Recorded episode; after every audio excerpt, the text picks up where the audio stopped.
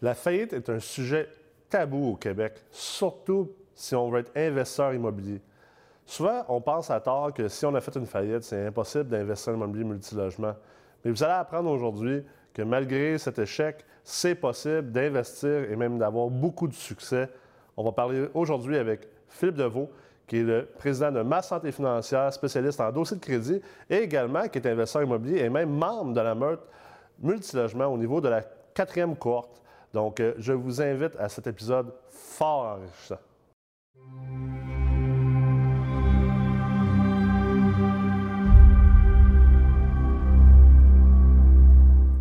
Salut Philippe, comment ça va? Salut Nicolas, super. Toi aussi? Ben oui, ça va bien. Merci d'être là aujourd'hui. Ben, merci de l'invitation. Je sais que tu avais un rendez-vous important ailleurs que tu étais obligé de canceller. Ah, ben gars, c'est les choses de la vie des fois. Les priorités, je préfère être avec toi. T'es gentil, c'est fin. Fait que euh, pour les gens qui ne te connaissent pas, je suis sûr qu'il y a quand même beaucoup de gens qui te connaissent parce que tu es, euh, assez en vue avec euh, ton entreprise Ma Santé Financière qui se spécialise dans l'optimisation de crédit, les dossiers de crédit, tout ça. Mhm. Mais euh, de plus en plus aussi, euh, tu es investisseur immobilier, euh, tu es même membre en ce moment avec ta conjointe de la C4 de la meute multilogement chez MREX. Veux-tu parler un petit peu de ton parcours professionnel et de vie? Parce que c'est super intéressant, puis comment tout ça t'a amené vers l'investissement immobilier maintenant? Oui, ben en fait, c'est fou comment la vie est faite. Hein. Tu peux jamais rien prévoir. Et euh, c'est exactement ça qui est arrivé avec moi. Euh, j'ai été en comptabilité au cégep euh, parce que je savais pas trop quoi faire. J'étais pas super en maths. Je me disais, va me trouver de quoi qui est bon. Que je suis bon, que ça va être facile, j'aurais pas besoin trop de devoirs et d'étudier. fait que j'étais là-dedans. Mon père voulait que j'aille à l'université, puis moi, c'était pas question. je me voyais vraiment pas là. Fait que je vais faire un entre-deux collège, cégep. J'ai fini ça, je me suis trouvé une job. Un an après, j'ai comme, regarde, si je chape pas mon cœur de là, euh, ça ira pas, je vais rester là toute ma vie. Ouais, ouais. Je sais que ça n'aurait jamais fait ça, mais là, j'ai eu un déclic, il faut que je quitte. Fait j'ai quitté. Puis, aucune idée de ce que j'allais faire réellement. C'était juste allé de porter des bas bruns. Euh, ben, en fait, je n'étais même pas comptable, c'est ça le pire. J'avais eu ma technique de comptabilité. Quand le drôle là-dedans, j'ai été suivre euh, l'entrevue pour être en, en administration. Puis pendant l'entrevue, je demande T'as-tu autre chose que de l'administration? Ah Finalement, je me suis retrouvé dans la production à la place. J'ai préféré ça. j'ai complètement. Ça a été bizarre, le Et je me suis ramassé, plutôt qu'à d'être sur. Euh, justement avec les bas je me suis retrouvé sur le plancher à jouer avec les mécanos, avec, les, euh, avec euh, le monde, le staff qui sont là, puis à me promener en arrière dans, le, dans le bac. fait que ça a été vraiment différent de ce que j'étais supposé. Mais j'ai quitté ça parce que je n'aimais pas vraiment ça. Et je voulais vraiment partir de ma business. J'ai toujours voulu avoir une business. Il y en a beaucoup qui disaient Ah, quand je vais être grand, je vais être pompier, euh, je vais être policier. Mais moi, je veux ma business. J'avais aucune idée dans quoi, mais je savais que j'allais avoir ma business. C'est aussi pour ça que j'avais choisi la comptabilité parce que je savais que ça serait très utile. Effectivement. Donc, euh, donc c'est ça, j'ai quitté. Mais j'ai quitté en mars, puis j'avais aucune idée quoi faire. Et ça m'a pris un bon moment. Là, je pense que ça a pris jusqu'en octobre, euh, septembre-octobre, dans ces eaux-là, que là, j'ai vraiment trouvé quelque chose. Je me disais, je vais me lancer en immobilier. Mais j'avais comme pas de revenus. J'avais pas vraiment de cash. Je venais de sortir du cégep. Euh, j'avais travaillé un petit peu, pas d'expérience, pas rien. Vraiment pas vraiment de cash. Puis, il y avait des formations qui se donnaient. Je disais, regarde, je donnerais pas 2, 3, 4, 5 000 pour suivre une formation. De toute façon, je ne l'avais pas à ce moment-là. Fait que finalement, j'ai fait des recherches. J'ai trouvé quelqu'un qui, qui m'a prêté du cash, un prêteur privé qui m'a prêté du cash pour faire l'immobilier. Mais c'était beau avoir le cash, pas de connaissances. J'ai trouvé quelqu'un qui se disait bon en immobilier, qui est devenu mon coach. c'est good, on fait des transactions, on commence. Euh, lui, il me coach, j'ai l'argent qui est de l'autre bord. On commence, on fait une transaction, deux transactions, trois transactions. Puis là, un moment donné, on s'enlignait pour faire la quatrième transaction. Puis là, je disais, attends, wow, là, euh, on est rendu à notre trois, là, mais il n'y a rien qui a été vendu. Fait que euh, avant de faire une quatrième, on va juste attendre ça. Puis finalement, c'était une bonne chose que j'avais décidé d'arrêter, de, mettre le pied sur le, frein parce qu'en réalité, je m'étais rendu compte que carrément, je me ramassais dans la merde, moi, là. Ah je ne savais pas, là. les, les, immeubles qui avaient été achetés, euh, en fait, c'était des condos qui avaient été achetés dans des immeubles qui étaient. Il y a eu une sorte de fraude immobilière avec la ville qu'il y a eu, là. Euh, ah, ouais. C'était évalué 180 quelques mille, mais dans la réalité, ça valait même pas 100 000. Ah, ouais. Euh, fait que là, tu nous autres, fait que là, à cause de ça, on dit, bah, ça sert à rien de faire une évaluation. Même si c'est pas 180, si c'est 150 000, on fait 50 000 par immeuble, par, euh, par condo. Fait que finalement, euh, c'est bon. Moi, j'ai suivi les recommandations de l'autre personne, puis en bout de ligne, pas longtemps après qu'on ait fait les trois transactions, genre 10, 12, 13 reprises de finances dans les mêmes quatre, immeubles. Oh boy. Fait que ça a tué complètement le marché de la région parce que là, tous les condos se vendaient comme euh, normalement, en temps Ouais. normal. Là, à partir de là, tout se vendait genre À 80, rabais. 90, 100 000, même moins cher que ce que moi j'avais acheté. Ah ouais. Fait que là, euh, là, le conseil qu'on m'avait donné, ben attends, tu vas voir, ils vont tous se vendre, puis après ça, c'est toi qui vas contrôler le marché parce que tu en as quatre. Ben, t'en t'en as trois. Ouais. Ça n'a pas marché. Non, ça n'a pas marché. Fait que euh, là, moi, je me retrouvais, j'avais pas plus d'emploi. J'étais supposé de faire du flip immobilier à ce moment-là, puis ça a vraiment pas donné. On a acheté, mais on m'a pas vendu. Acheter, c'est facile, mais revendre, c'est autre chose. Ah ouais. Puis là, tu avais un prêt privé. En plus, à haut taux, là, pas Ouais, mal haut. Parce que c'était basé sur, sur ma tête, en réalité, Ouais. sur aucun actif. là. Ouais. Donc, euh, taux d'intérêt vraiment élevé. Donc, vraiment, je me suis ramassé dans la merde avec ça. Puis là, je savais pas quoi faire, mais j'avais du temps parce que sérieusement, euh, faire des visites pour trois condos, euh, ça occupe pas, euh, ça occupe pas quelqu'un bien, bien longtemps. là. Effectivement. Fait que c'est là que j'ai découvert quelqu'un qui m'a parlé des dossiers de crédit, OK. Sur comment utiliser les cartes de crédit pour investir, pour faire l'investissement. Ouais. C'est un peu ça qui a fait, qui m'a aidé, mais qui m'a nuit aussi en même temps. Parce que là, ça m'a permis de comprendre c'est quoi les dossiers de crédit. J'ai tripé. À partir de là, moi, quand j'avais acheté, j'avais 3-4 cartes de crédit. Là, on a fait une stratégie. Je me suis retrouvé avec 13 cartes de crédit, plus de 100 000 en cartes de crédit. Wow. Puis là, ben, c'est ça qui m'a donné comme un deuxième souffle pour dire, ben, regarde, je vais être capable de continuer, puis de passer la vague, puis à un moment donné de revendre. Finalement, ça a été trop long, les taux d'intérêt prêteur privé, parce que l'hypothèque était prêteur privé, puis la mise de fonds était prêteur privé. Fait que vraiment, ça avait vraiment pas de bon sens, mon affaire. Finalement, l'inévitable est arrivé, j'ai fait faillite. Euh, mais j'ai vraiment tripé sur l'aspect de dossier de crédit, Ouais, sur qu'est-ce ouais. qu'on pouvait faire. Je dis, hey, j'ai peut-être fait des erreurs avec les partenaires que j'ai faits, Mhm. mais les connaissances que ça m'a apporté, ça, je trouve ça vraiment trippant. Puis il faut vraiment que beaucoup d'investisseurs. Puis là, tu as vu qu'il y avait comme un chemin, dans le fond, de, que, que c'est un chemin que tu voulais emprunter, que tu Ouais. voulais aller apprendre dessus davantage. Puis C'est ça. c'est un, c'est un chemin assez méconnu. Là, le- Ben vraiment. Personne ne sait vraiment ce qui se passe au niveau des dossiers de crédit. là. À moins que tu aies été euh, vice-président chez Equifax ou. euh, Puis même là, hey, on- des fois, on parle avec les gens d'Equifax, ils n'ont aucune idée. Là, puis, euh, je, connais- parlé avec quelqu'un dernièrement qui, était avec- qui a parlé avec un des tops d'Equifax. Ouais.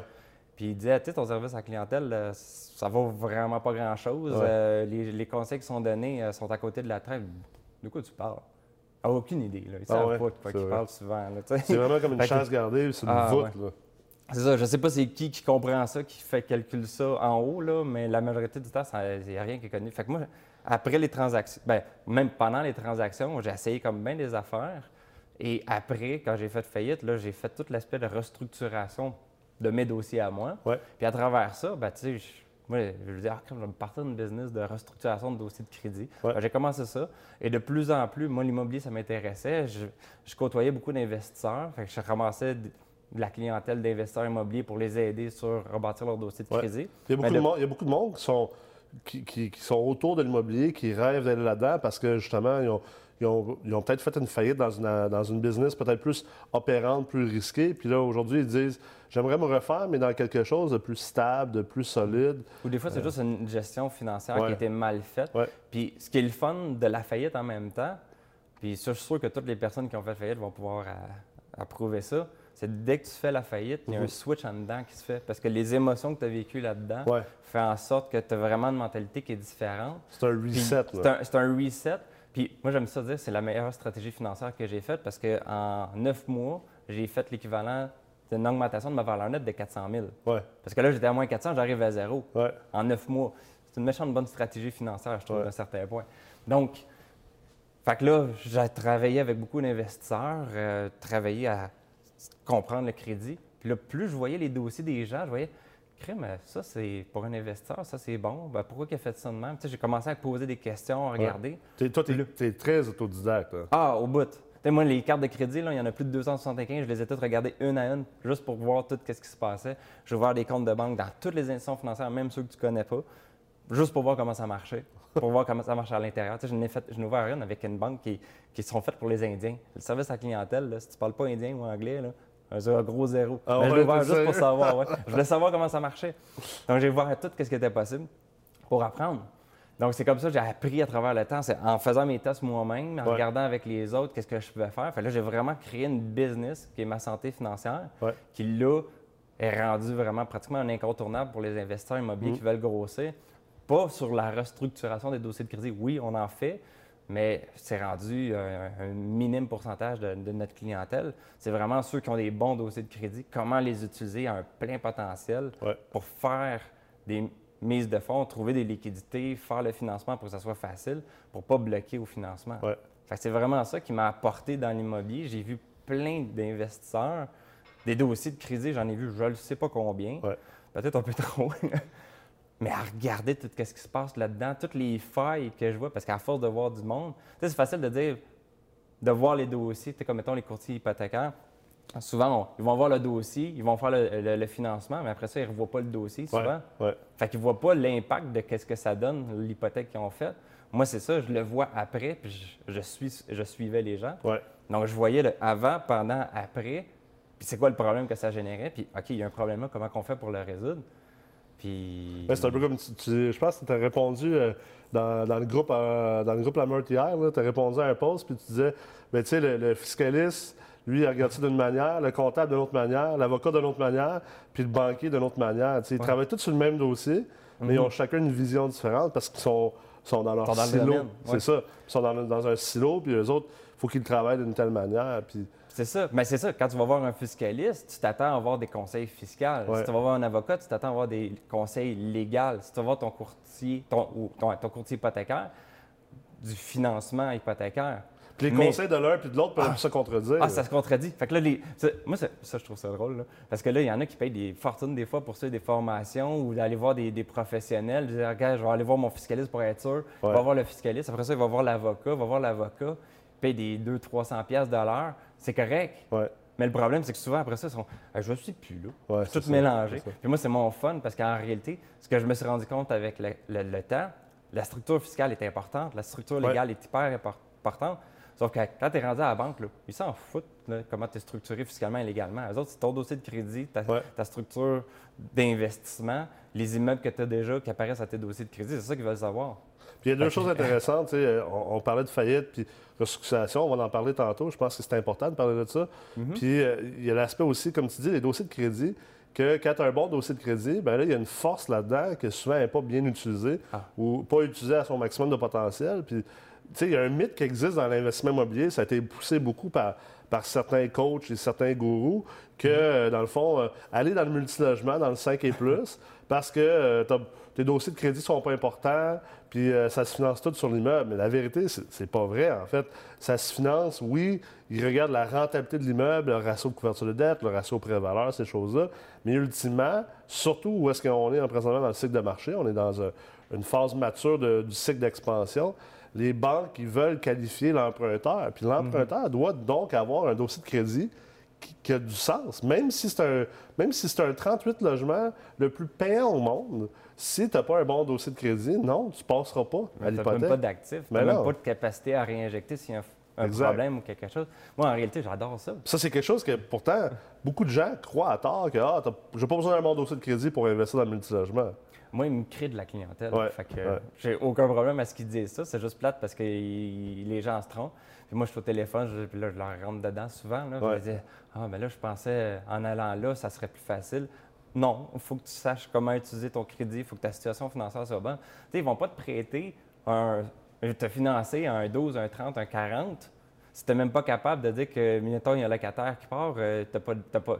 Ouais. Oui, l'immeuble il est supposé de se payer, mais il y a un dégât d'eau, il y a quelque chose. Es-tu capable de réinjecter de l'argent? Ouais. As-tu du crédit disponible pour pouvoir réinjecter? Ou tu as un mauvais crédit, tu as, Oui, tu es un Euh, mauvais T'as, gestionnaire. t'as- t'as un mauvais crédit, tu as de la misère à gérer euh, ton paiement de char puis ton, ta belle mobilité, mais euh, on va te prêter euh, 8 millions. là, Ben, c'est ça. Ça aussi, c'est une farce. J'en ai vu du monde qui se sont, fait refuser pour Ouais. des niaiseries comme ça, de, de téléphones. De, les, téléphones et les gyms, c'est un fléau. Ah, t'es sérieux? Ah hein? non, c'est- je sais pas pourquoi. J'ai comme l'impression que les gyms sont comme de mèche avec les agences de recouvrement. Là. Dès que ton gym, euh, tu décides de ne pas payer, oups, agence de recouvrement. Ah, ouais.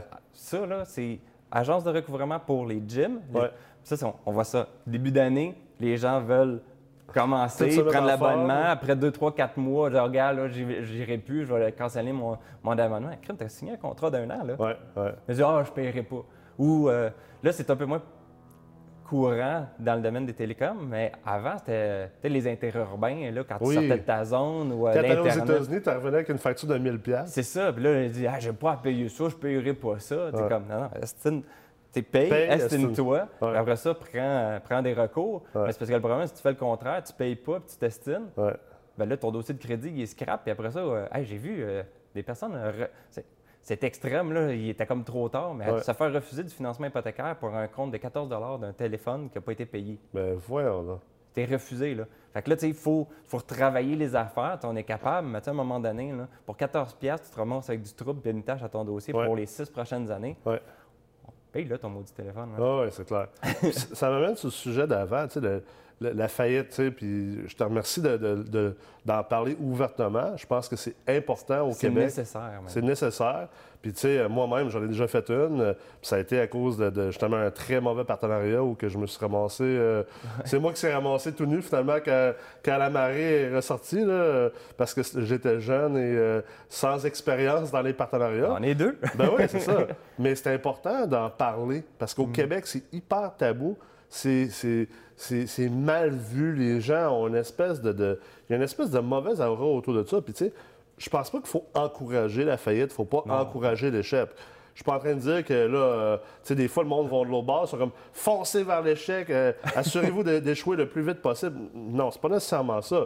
On veut pas fa- faire ça, mais il faut comprendre que c'est pas la fin du monde, c'est pas la mort, puis que quand tu es en affaires, ça se peut que tu fasses des erreurs, ça se peut que ce soit des erreurs qui sont, sont, sont assez graves au niveau financièrement, mais que tu peux quand même te relever de ça, Ah puis oui. tu n'as pas à avoir honte de ça.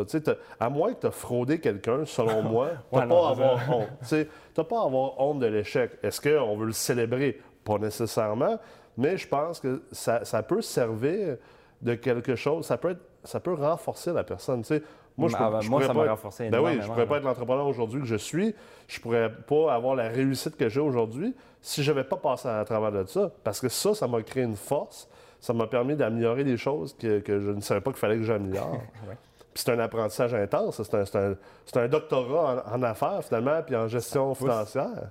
Parce, que tu te retrouves avec euh, plus de crédit, plus rien pendant un certain temps. c'est Fait que ça. là, il faut que, tes, tes finances soient sacoches. Puis il y a tout le côté émotionnel qui vient autour de ça. Ben oui, tu sais, quand tu es rendu que tu veux. Hey, moi, première fois, après la faillite, plus de carte de crédit. Euh, Ouais. Quand tu vas à l'aéroport, puis là, il faut que tu payes pour ton bagage, puis il n'accepte pas le cash, puis il n'accepte pas le débit, Ouais. tu fais quoi? Hey, Ah moi, je suis resté dans la la première fois. Ben oui. Puis quand tu t'en vas à l'hôtel, puis que tu es avec d'autres amis, puis tu sais, euh, ils te demandent ta carte de crédit, puis là, tu dis, euh, ouais, Faut payer. euh, je peux-tu payer Ouais, cash? Ouais, c'est ça, pour le dépôt, genre, juste Ouais. au cas où tu ne vas Ouais. pas prendre de voler de quoi dans, le, dans le petit Ben, c'est, frigo. super humiliant, tu sais. Ben, ça peut l'être si on n'en parle pas, mais si les autres le savent, puis c'est, ça, tu sais, c'est là qu'on se rend compte. Puis ceux qui écoutent, puis qui, qui ont passé par là, gênez-vous pas, parlez-en avec vos amis. Moi, ça a, Absolument. été, ça a été difficile. Ça va, ça va tellement faciliter la chose de un, parce que là, ils vont savoir, hey, euh, s'il dit non, parce qu'il ne peut pas financièrement, il ne peut pas financièrement, puis regarde, il a déjà eu des troubles, fait que, OK, je comprends. Ouais. Puis moi, ça m'a fait quand il y a des amis qui me disent non, financièrement, je peux pas, aucun trouble, je je respecte comprends ça, je respecte ça. Ouais. Puis de deux, ça, c'est une des affaires qui est le fun. Le fait que moi, j'en parle, ça fait en sorte qu'il y a de plus en plus de personnes qui m'appellent. Puis quand ils m'appellent, ils sont pas gênés, ils n'ont pas Ouais. essayé de cacher les affaires. Ils disent, Ah, gars, Phil, il a fait faillite, il sait par quoi j'ai passé. Ou, gars, euh, ben, justement, cette semaine, il y a quelqu'un qui m'appelle, je dis, gars, je m'enligne pour faire faillite, je ne sais pas quoi faire. Ouais. Fait que là, j'ai envoyé des bons, euh, tu sais, j'ai donné des conseils sur comment pas planifier sa faillite, mais de regarder c'est quoi les options. Ouais. Il y a une option faillite, une pro- proposition, puis une, tu te retrousses les manches, peut-être de t'en sortir. Là, il essaie de s'en sortir, on va voir. Puis si ça ne marche pas, ben là, il va savoir la faillite. Ouais. Mais il ne fera pas les mêmes erreurs que moi j'ai faites. Fait qu'il va, il va être bien. Tu sais, c'est une drôle d'affaire, l'échec financier, parce que finalement, la nature de tout le monde, c'est comme de vivre ça en isolation, Ah oui, en pas. solitude, puis c'est la pire chose à faire. Tu sais, moi, je connais un investisseur euh, qui a eu pourtant beaucoup de succès, puis qui été obligé de, de faire une faillite pour. euh, écoute, Ah il été malchanceux. Qu'est-ce ça qu'est-ce arrive que des fois? Ça plus, hein. arrive. Il a été malchanceux. Il a peut-être mal fait son- sa gestion de risque. Mais tu sais, la première chose que j'ai dit, c'est écoute, je, je te regarderai pas différemment. Tu n'es pas une moindre personne. Puis tu vas te relever de ça. Puis même, je pense que dans 5-10 ans, sais-tu quoi? La fierté que tu vas vivre de, t'être relevé de tout ça encore Ah, plus fort, là, puis ça va être beaucoup plus grand, puis ça va affecter encore beaucoup plus ta vie que l'humiliation ou la honte un peu que tu as vécu quand tu as passé à travers de ça. Puis, tu sais, c'est- ça fait partie de, de- de- C'est des ça. choses. Ça, ça Tu as beaucoup plus de fierté quand tu réussis à te relever de Ouais. quand tu es tombé que de réussir, réussir, réussir, jamais tomber. clair. Parce qu'en réalité, tu n'auras jamais vraiment vécu. Puis possiblement qu'à cause de ça, il y a des, des extrêmes que tu ne pourras pas toucher. Absolument. C'est vraiment. On parle beaucoup de faillite, hein, finalement. On parle plus- J'ai aucun trouble avec ça. C'est euh, c'est ça. Fait que, je pense que c'est important. C'est drôle parce que c'était pas le but d'en parler aujourd'hui nécessairement, là. mais, mais tant qu'à être sur le sujet, je pense que c'est un sujet d'actualité quand même. Moi, je reçois à chaque semaine au moins une personne qui m'envoie un message puis qui dit euh, Tu sais, je suis sur le bord d'être libéré d'une faillite, mais je veux vraiment investir en immobilier. Je sais que c'est dans cette voie-là que je veux aller. Ou euh, j'ai fait faillite il y a trois ans, c'est encore mon dossier pendant quatre ans. Est-ce que je suis bloqué? Comment je fais pour acheter un bloc ou investir dans, dans le multilogement? Tu sais, puis, puis je pense que c'est, euh, c'est, c'est- c'est quelque chose de très faisable, puis de très noble même. Je pense que même si. facile de se relever. Ben oui, c'est de voir relever, puis c'est de démontrer que, ah, t'as peu, le- la responsabilité financière ou le risque, là, tu la comprends mieux parce que le multilogement, c'est c'est beaucoup moins risqué. Ça amène une certaine responsabilité financière. Puis, ce que j'aime dans ton histoire à toi, c'est que, tu sais, tu as tout fait ce travail-là de, de recherche, puis d'éducation, euh, de découverte, au niveau des dossiers de crédit, tout ça, en partie pour toi-même parce que tu as vécu Ben, ça a comme. commencé par là. Ben oui, ça a commencé par là. Puis là, tu t'es mis à aider les autres puis à donner ça. Puis, puis tu vis tout ce, ce- ce processus-là. Tu sais, toi, tu veux investir en immobilier, euh, ta conjointe aussi, puis, puis tu fais tout ce que tu as à faire pour devenir investisseur immobilier, malgré le fait que tu as fait une faillite, malgré que tu as ça à ton dossier. Je pense que ça peut servir beaucoup à d'autres investisseurs en ce moment qui nous écoutent, qui sont peut-être dans la même situation ou qui sont peut-être un peu plus tôt dans, dans, dans- dans- le processus, qu'ils peuvent quand même investir en immobilier. là. C'est pas la fin du monde. là. Ben, il y, a, il y a comme plusieurs façons d'investir dans l'immobilier, puis c'est pas obligé que ce soit toi directement. Il y en a combien des personnes que tu dois même coacher Ouais. ou qui font déjà ça, euh, qui font euh, des recherches immobilières? Ouais. Soit ils n'ont pas le cash, soit ils n'ont pas le crédit, soit ils n'ont pas le, le- le- le- le revenu pour passer au financement. Ouais. Ben, tu peux faire des recherches immobilières, entrer en partenariat avec quelqu'un qui a la capacité. Ben oui, c'est tu peux commencer sans même, en étant même dans la faillite ou en Ouais. fait dans- après la faillite, après avoir été libéré, tu peux déjà commencer. Puis dès que t'es- dès qu'on est libéré, on peut déjà rebâtir le crédit.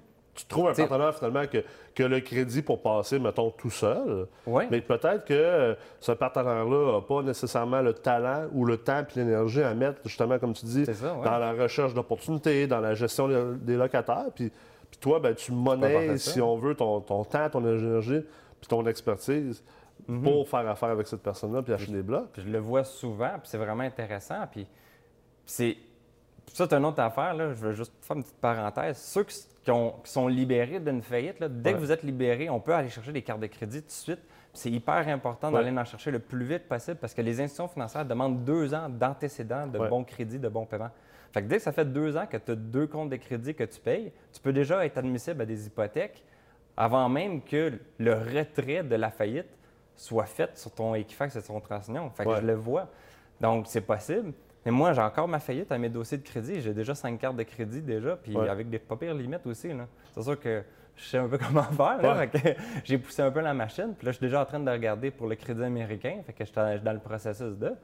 Donc, on peut déjà faire de quoi commencer. Et là, présentement, mon crédit, je l'utilise pas pour investir en immobilier, mais dans ma business. Ouais. Moi, c'est le fun. J'utilise mes cartes de crédit pour faire des investissements, des, euh, des- pour faire grossir la business. Puis ça pour éventuellement investir en immobilier. Ben aussi, parce que, tu sais, moi, d'un côté, la raison pourquoi que là, j'ai pas fait de transactions immobilières depuis ma faillite, c'est parce que j'ai décidé de mettre beaucoup de temps sur ma santé financière, la, la, la structurer Ouais. pour qu'elle devienne vraiment quelque chose d'intéressant. Et à, à cause de ça, ben, moi, j'étais travailleur autonome, pas beaucoup de revenus parce que je laisse tout dans la compagnie pour essayer de faire la, la faire grossir. Ouais. Et là, ça fait deux ans, là, j'ai décidé, bon, OK, là, je me verse des vrais salaires, des Ouais. bons salaires pour dire que à tel moment, quand je vais être prêt, puis moi, c'est mon, mon deadline, c'est en septembre de cette, euh, ouais, c'est ça, septembre de cette année, 2019. C'est là que sur Equifax, ma, ma faillite va être retirée des dossiers de crédit. Fait que moi, en septembre, là, je vais avoir deux bons antécédents sur mes avis de cotisation. Je vais avoir planifié ça. Je vais avoir ma business qui m'apporte assez d'argent pour dire que je suis capable de rouler la business puis de faire l'immobilier. Mais c'est surtout, moi, c'était une planification. Ma santé financière, c'est un levier Ouais. parce que le nombre d'investisseurs que j'ai qui viennent Ouais. me voir, euh, là, j'ai accès à du cash à pu finir, j'ai accès à des en plus, tu investisseurs. à de la meurtre en même temps. En, ben, en plus, non, regarde, tout est planifié, mes affaires. Là. Ah, OK. il- Je viens de comprendre, c'est bon. Il y a des affaires qu'il faut. Moi, ce que j'aime de l'immobilier, c'est que je l'utilise beaucoup comme un échiquier, Ouais. un jeu d'échecs. Ouais.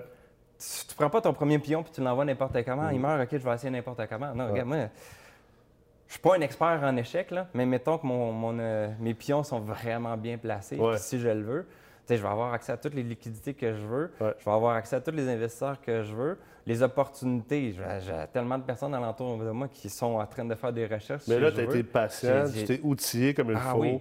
Ça, je pense que c'est là que, tu sais, il y a deux choses. La, la- la patience puis la transparence. tu sais. Puis Ouais. surtout si quelqu'un a fait une faillite puis qu'il veut investir en immobilier, c'est important d'être patient puis de comprendre que Il y a des délais des fois. il y a des délais, il y a des étapes. Il Mhm. faut courir, faut apprendre à marcher avant de courir. Puis il y a des choses à faire que peut-être ça va être un petit peu plus long, Mhm. mais ça se fait pareil. Puis si tu prends le temps de bien les faire, comme tu disais, aller chercher tout de suite tes deux cartes de crédit quand tu es libéré, et ensuite, tu sais, s'assurer de bien faire les paiements, euh, mais aussi la transparence. Mhm. Donc, je pense que euh, la manière la plus simple d'investir en immobilier après une faillite, c'est de, c'est de le faire avec des partenaires. Effectivement. Mais si tu veux faire des partenaires, il faut que tu sois transparent, puis tout de suite leur dire écoute, tu comprennes, moi j'ai fait une faillite, j'ai pas un bon dossier de crédit, c'est sûr que euh, le financement. Oublie-moi va pour le financement. Oublie-moi pour le financement, ça va être corsé à cause de moi. Moi, c'est les contrelettes en arrière. C'est ça. fait que si tu veux, c'est juste toi qui es en avant, moi j'étais en arrière, Exact. on a un contrat. Mais voici tout ce que je vais apporter par contre de l'autre côté. C'est ça, exact. Puis voici pourquoi j'ai fait une faillite, puis voici l'histoire derrière cette faillite-là. Tu sais, ça s'explique. Mhm. Puis Ben, la majorité du temps, ça s'explique. Il y en a Ouais. que c'est juste des mauvaises gestions financières. Ouais. Mais, Mais le en moment même- que ça arrive, la faillite, souvent, le switch se fait pour Mais en même temps, si tu as fait une mauvaise gestion financière, puis que c'était pas une faillite à cause d'un mauvais deal de business ou peu importe, ben ça, ça s'explique aussi de dire, ben écoute, euh, je savais Je pas gérer pas. mes finances, je C'est connais absolument rien là-dedans. Puis ben maintenant, regarde, j'ai fait telle, telle, telle affaire Telle pour apprendre à mieux gérer ça. Puis aujourd'hui, ben, je suis capable de bien gérer mes affaires. Donc, je pense que si, on est, si, les personnes sont patientes, sont transparentes, euh, puis gardent la tête haute, c'est très, très possible de, de réussir en immobilier, même après un immense échec euh, au niveau financier comme ça. là. Immense échec, on peut. On, est-ce qu'on dit ça? Dépendamment, immense échec? Ouais, dépendamment de- des situations. Il y en a a ouais, c'est salé, il y en a que c'est- ça l'est pas. là, C'est ça, il y en a qui font des faillites de 15 000. Ouais. Évitez, sérieusement, une faillite en bas de 50 000, là, vous allez ça, vous faire refuser partout. là. Pas de faillite en bas de 50 000. Il faut éviter ça, c'est hyper mauvais. Fait que si vous faites une faillite, il faut que ça soit le plus gros possible. Sinon, euh, 50 000, travaille puis tu vas t'en sortir. Ouais, en, clair. bas de, en- en bas de ça, faut pas. Ça va juste encore être plus nuisible. Mais si tu fais une bonne faillite après ça, c'est ça qui est le fun en même temps. C'est que, de- à crime, euh, tu moi, c'était une faillite de 400 000 que j'ai faite à ce moment-là. Ouais. Crime, euh, il était capable de gérer 400 000, de- d'être capable de gérer une carte de crédit de 5, 10, Ah non, 15 c'est 000. clair. Fait que ça l'aide aussi le fait d'a- d'avoir des gros montants dans la faillite jusqu'à temps que ça soit sorti. Mais être. euh, ben, regarde, je suis hyper transparent. Ouais. Puis je pense aussi que c'est ça qui est, qui est intéressant de faire des partenariats, c'est d'aller avec des personnes qui comprennent la situation, tes objectifs, ton plan, puis que tu t'en vas. C'est justement pourquoi j'ai commencé la meute cette fois-ci. Ouais. Parce que là, je me disais, gars, les affaires s'en vont. Financièrement, ça allait bien. J'avais. Là, j'ai commencé, euh, on est rendu euh, on- trois employés dans ma santé financière, puis il y en a d'autres qui s'en viennent. Fait que là, je suis capable de déléguer pour Ouais. dire que je suis capable de prendre du temps. Pour te concentrer sur l'immobilier. Oui, manque encore beaucoup de temps. Ça, c'est- je sais- en fait, je pense que. Ça, c'est je- le problème de tout entrepreneur. c'est ça, exactement. Parce que j'ai comme plein d'autres projets en même temps. là. Je, veux, je veux partir plein d'autres affaires, mais qui vont être spécifiquement en lien avec l'immobilier, qui va être excessivement bon pour les investisseurs. Mais c'est dans le but de dire que je ne ferai pas d'investissement immobilier directement. Ouais. C'est pas moi qui va faire les recherches, c'est pas moi qui va faire, euh, qui va faire nécessairement tous les financements et tout, mais je vais être la personne qui va mettre tout en branle, la stratégie, le mécanisme, euh, euh, le, le- le partenariat. Ouais. Je, veux, je veux regarder ça, mais je ne veux pas être celui qui va. euh, tu sais, j'en ai fait de la gestion immobilière. tu sais, C'est une autre tranche de vie que j'ai eue. J'ai fait de la gestion immobilière aussi pendant une, trois ans de temps. Ouais. C'était de la cha- des chambres que je faisais. J'avais 18 chambres que je m'occupais. 18 chambres, c'est c'est de méchant roulement. là. Ça, c'est. euh, Ça, c'est ouais. comme, avoir quasiment 100 unités. Là. Ben, bloc appartement, bah, tu moi, je disais 50, là. Ouais, mais euh, stock, là. moi, à tous les mois, là, j'avais entre 3 et 5 chambres qu'il fallait que je loue. Ouais. Fait que des visites euh, tout le temps. Euh, les, les- les- puis des chambres, euh, plus de. Peut-être tu vis. Les, les gens vivent avec euh, d'autres personnes. Ah fait que là, les, les, les affaires de. de C'est pas nécessairement la crème, la crème. Là. Euh, pas nécessairement. J'ai pogné des super de belles personnes. Ouais. Il y en a d'autres que j'ai comme. euh, Il y a des murs que je me retrouvais qu'il fallait une ou deux couches de peinture après ça. C'est j'en doute pas. fait que j'ai vécu ça. Je suis capable de le faire. J'ai trouvé ça intéressant. Je suis content de l'avoir fait, mais je sais que c'est pas vraiment ça que je vais faire. Même si j'ai vraiment le goût de me créer une, une- une société de gestion immobilière, parce qu'à travers tout ce que j'ai découvert par rapport au crédit, la gestion des chambres, par rapport au financement, par rapport à l'optimisation immobilière, il y a plein de choses que j'ai vues que, en partant cette société-là de gestion immobilière, je vais avoir quelque chose de particulier, Ouais. de différent de ce qu'on voit avec les gestions immobilières conventionnelles. J'ai tout le temps quelque chose de nouveau. Ouais. Le fait d'avoir un, profil tellement différent de ce que tout le monde a vécu pratiquement, ça m'apporte euh, une vision différente de gestion immobilière, de la comptabilité, de la fiscalité, du légal, de la structure, du financement, des partenariats. Fait que moi, je tripe au bout. C'est pour ça que là, j'ai commencé à suivre ta formation parce que en financement puis en crédit, je- mettons que je me débrouille pas mal bien, Ouais. Mais j'avais aucune idée comment analyser un immeuble. Fait que là, je voulais dire, bon, regarde, je vais apprendre comment ça marche Ouais. pour faire l'optimisation, les calculs, les ratios, pour au moins savoir que si c'est pas moi qui le fais, qu'il y a quelqu'un qui m'arrive, hey, comment tu le trouves, ce deal-là? J'ai comme, J'ai aucune idée, tu sais. Ouais, c'est ça. Au moins, là, tu vas pouvoir le comprendre. C'est ça, là, je vais être capable de le comprendre, de voir, OK, bon, euh, c'est quoi RCD, c'est quoi les, euh, les tri, c'est quoi la vanne, puis c'est Ouais. quoi ces affaires-là, OK, je fais des ratios qui ont de l'allure, OK, c'est bon, ça fit avec moi, avec le plan qu'on a, SCHL, pas SCHL, conventionnel, Ouais. prêt privé. Ça euh, donne des bons réflexes. c'est ça. Fait que moi, c'est ça que je viens chercher. Je viens pas chercher de l'information nécessairement pour dire que je vais faire directement l'investissement. Ouais. Ça va être des partenaires. Puis en plus de ça, juste le fait d'être dans Meurthe, Ouais. les gens qui sont là, c'est Ben, de la passes crème de la crème. Tu que- passes six mois avec euh, 29 autres euh, C'est ça. investisseurs très sérieux puis qui En veulent plus. être sophistiqués. c'est ça, c'est que, regarde, là, il n'y a pas de partenariat qui s'est fait, mais Ouais. c'est sûr qu'ils vont s'en faire à travers le Ah temps. ouais, c'est sûr. Donc, euh, on est à la première euh, retraite qu'on a faite. Fait Puis il y a l'alumni aussi, parce qu'après après, après la fin de la cohorte, euh, après ça, votre cohorte va joindre toutes les Ouais, autres cohortes. gang, là. Puis là, tu rentres dans ce qu'on appelle le alumni, dans le fond, qui est Mhm. comme le- l'association des, des diplômés de la Meurthe. Fait que là, tu as accès après ça à, une- à une, euh, à 150, 200 personnes là, qui sont Ben, très sérieux. Ça va être vraiment intéressant, surtout le, le fait qu'une bonne majorité de ces gens-là, c'est mes clients déjà Ouais, en plus. Fait que là, je vais, je vais être dans la gang en plus. Ouais, là. ouais. Fait que là, je vais savoir en plus de quoi vous parlez quand vous parlez d'immobilier. ça. Fait que Ça là, plus être du chinois. Ben, ça n'a jamais été vraiment du chinois. j'ai- J'avais fait de la comptabilité, Oh, il y avait des affaires que je sais. euh, Mais là, fait de les gestion détails, tu beaucoup plus les C'est ça. que c'est ça que je viens chercher. Fait qu'avec le crédit, le financement, le- la fiscalité, le légal, euh, tout ça, les calculs, les chiffriers, là, je vais au moins dire que, ah, bon, euh, n'importe quoi de cas, je vais être capable de l'analyser. Ouais. Est-ce que je vais le faire tout le temps? Non. Mais je, vais, je sais où est-ce que je m'enligne. Exact. Puis euh, ça va être de faire des partenariats. Puis, tu sais, moi, je voulais vraiment attendre la fin de ma faillite pour. Parce que de toute façon, je grossissais ma business. Ouais, ouais. Fait que je me disais, gars, pendant que je suis dans ma faillite, je vais concentrer sur ma business parce que ma business, faillite, pas faillite, ça dérange absolument rien. ouais, ouais, ouais. Fait que je vais me concentrer là-dedans, je vais planifier mes affaires, je vais, je vais- je vais jouer mes pièces là, sur mon échiquier pour faire en sorte que quand que je vais avoir euh, ma libération, ben pas la libération, mais que ça va sortir de mes dossiers, c'est comme tu as entendu euh, parler souvent, là, euh, avant de te mettre à courir, il faut apprendre à marcher. Ouais. Ben là, c'est ça, là, moi, c'est une fusée que je m'enligne pour, que- pour, pour- pour- pour lancer là, quand que je vais être prêt. Là. Si je décide d'y aller, parce qu'il y a aussi beaucoup de plans et d'aspects personnels qui peuvent faire en sorte que finalement, euh, je vais peut-être juste me mettre à marcher puis y aller graduellement. Ouais, ouais. Euh, ça se peut, parce que là, on, on- nous autres, un mariage euh, bébé qui s'en Ouais, vient. là. fait c'est que vrai. là, comment que ça, je vais réagir avec ça? Euh, Il y a des nuits probablement que je ferai plus. Oui, euh, c'est ça. Fait que là, euh, je me donne la flexibilité de dire, regarde, je vais attendre euh, de voir comment les choses se passent avec ça pour voir si euh, je vais tranquillement, si euh, je commence à courir, je pars en train, en jet ou euh, si je pars en fusée. là. J'ai toutes les options pour ça. Là. Bon, écoute, écoute, je suis convaincu que peu importe euh, ce qui va arriver, tu vas réussir parce que tu as, le bon mindset pour le faire, puis tu t'es donné les outils pour le faire. Mhm. Puis euh, je te remercie beaucoup d'avoir été, euh, d'avoir pris le temps d'être là aujourd'hui, puis de partager ouvertement tout ça. Je suis convaincu que ça va servir à beaucoup de gens qui écoutent en ce moment. Ben. J'espère. Puis ce qui est le fun, c'est que je suis là aussi en même temps pour répondre aux gens. Tu sais, des fois, il y en a qui ne savent pas quoi répondre, ils ne savent plus vers qui se retourner. Fait que juste le fait. À chaque fois que je dis que je fais une faillite, il y a tout le temps du monde après ça qui vient de me dire Ah, crème, tu sais, je- j'ai besoin de conseils. là. Oh, oui, ouais. Je sais pas à qui demander. J'ai la chaîne de demander du monde. Fait que tu sais, juste le. Tu sais, des fois, juste un appel, là, ça, ça déclenche tellement des, des, des, C'est clair. des peurs qu'on a. C'est Fait que, ça me Merci beaucoup pour ton temps aujourd'hui. Ça fait plaisir.